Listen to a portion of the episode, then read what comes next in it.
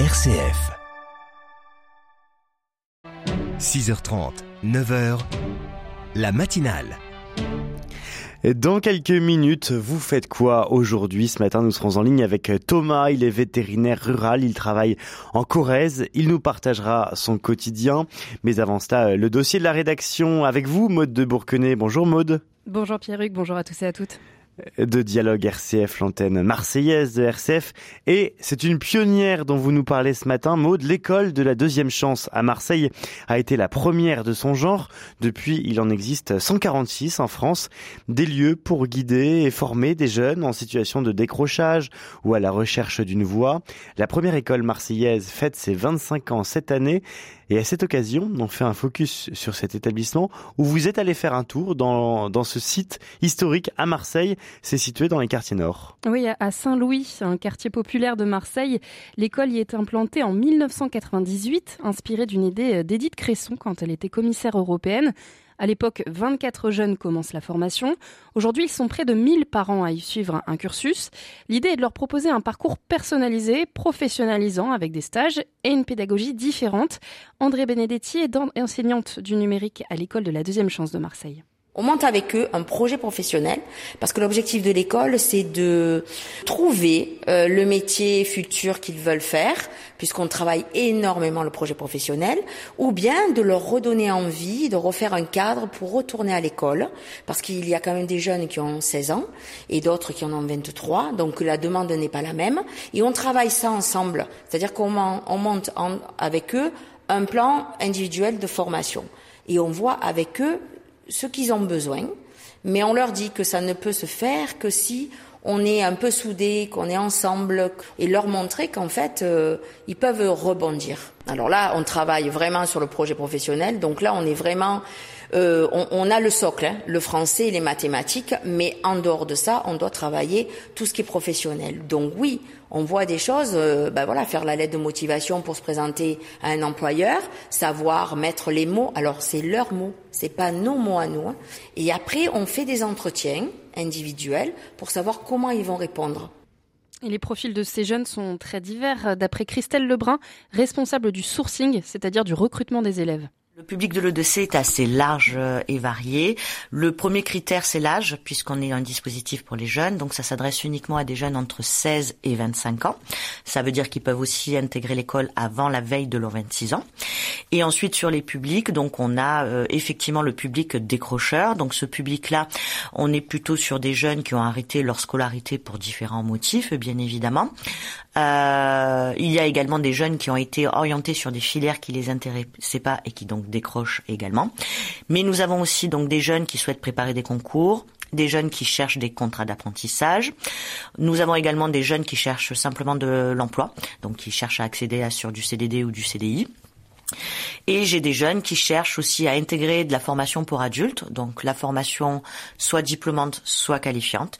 Et puis on a aussi des jeunes qui cherchent à aller dans le supérieur, donc pour préparer des BTS, des BUT ou accéder à la fac par exemple. Et dans cette école de la deuxième chance, Maude, vous avez rencontré quelques-uns des jeunes, des jeunes au profil varié. Oui, il y a par exemple William, 21 ans, il s'ennuyait un petit peu en BTS comptabilité.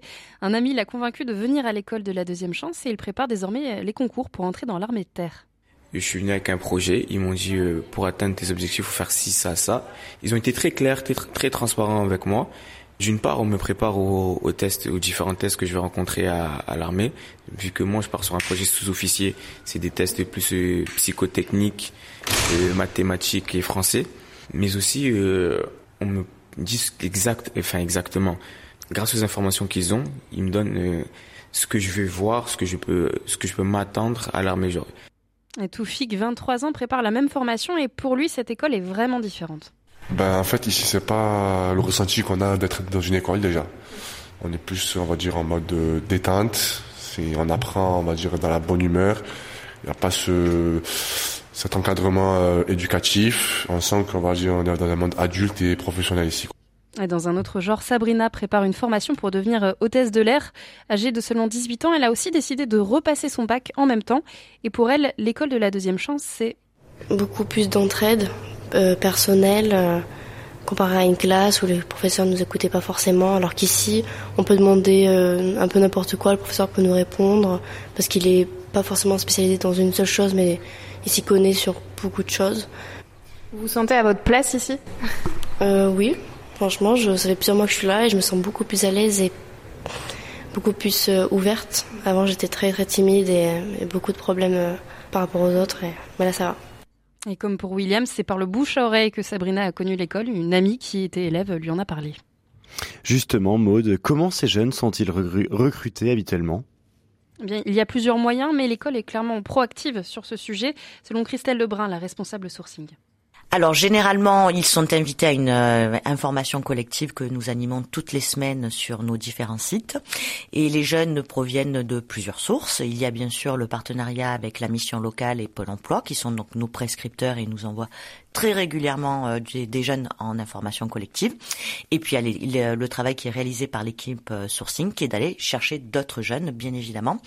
Et là, ça passe soit par le bouche à oreille, bien évidemment, et le travail de mes collègues qui consiste donc à se faire connaître euh, à Marseille pour que des jeunes viennent spontanément chez nous en candidature nous rencontrer. Et un jeune peut rejoindre l'école de la deuxième chance à tout moment. Les inscriptions y sont possibles toute l'année. André Benedetti nous confie ce qui est le plus joyeux pour être dans son rôle d'enseignante. La plus grande réussite, c'est lorsqu'on a des jeunes qui sortent avec, euh, ben avec un emploi ou qui retournent à l'école et qui, et qui reviennent nous voir. Et nous avons eu euh, des jeunes qui sont revenus et qui, par exemple, avaient préparé euh, des diplômes d'aide soignante et qui ont obtenu ce diplôme ou d'autres qui travaillent dans la logistique et qui ont un poste parce que au préalable il avait un bac, le jeune avait un bac. Ils sont pleins de reconnaissance et c'est ça qui est joli, c'est ça, ça qui est beau. Et pourtant on leur en fait voir de toutes les couleurs. L'école marseillaise s'est étendue depuis 10 ans avec une petite antenne à Miramas depuis 2013 et un autre site dans les quartiers sud de Marseille depuis 2019. Merci beaucoup Maude de Bourquenay de nous avoir fait euh, découvrir cette école de la deuxième chance. Un dossier à retrouver sur notre site rcf.fr. Maude, je rappelle que vous euh, êtes, vous faites partie de l'équipe de dialogue RCF et on salue tous les Marseillaises et les Marseillais qui nous écoutent.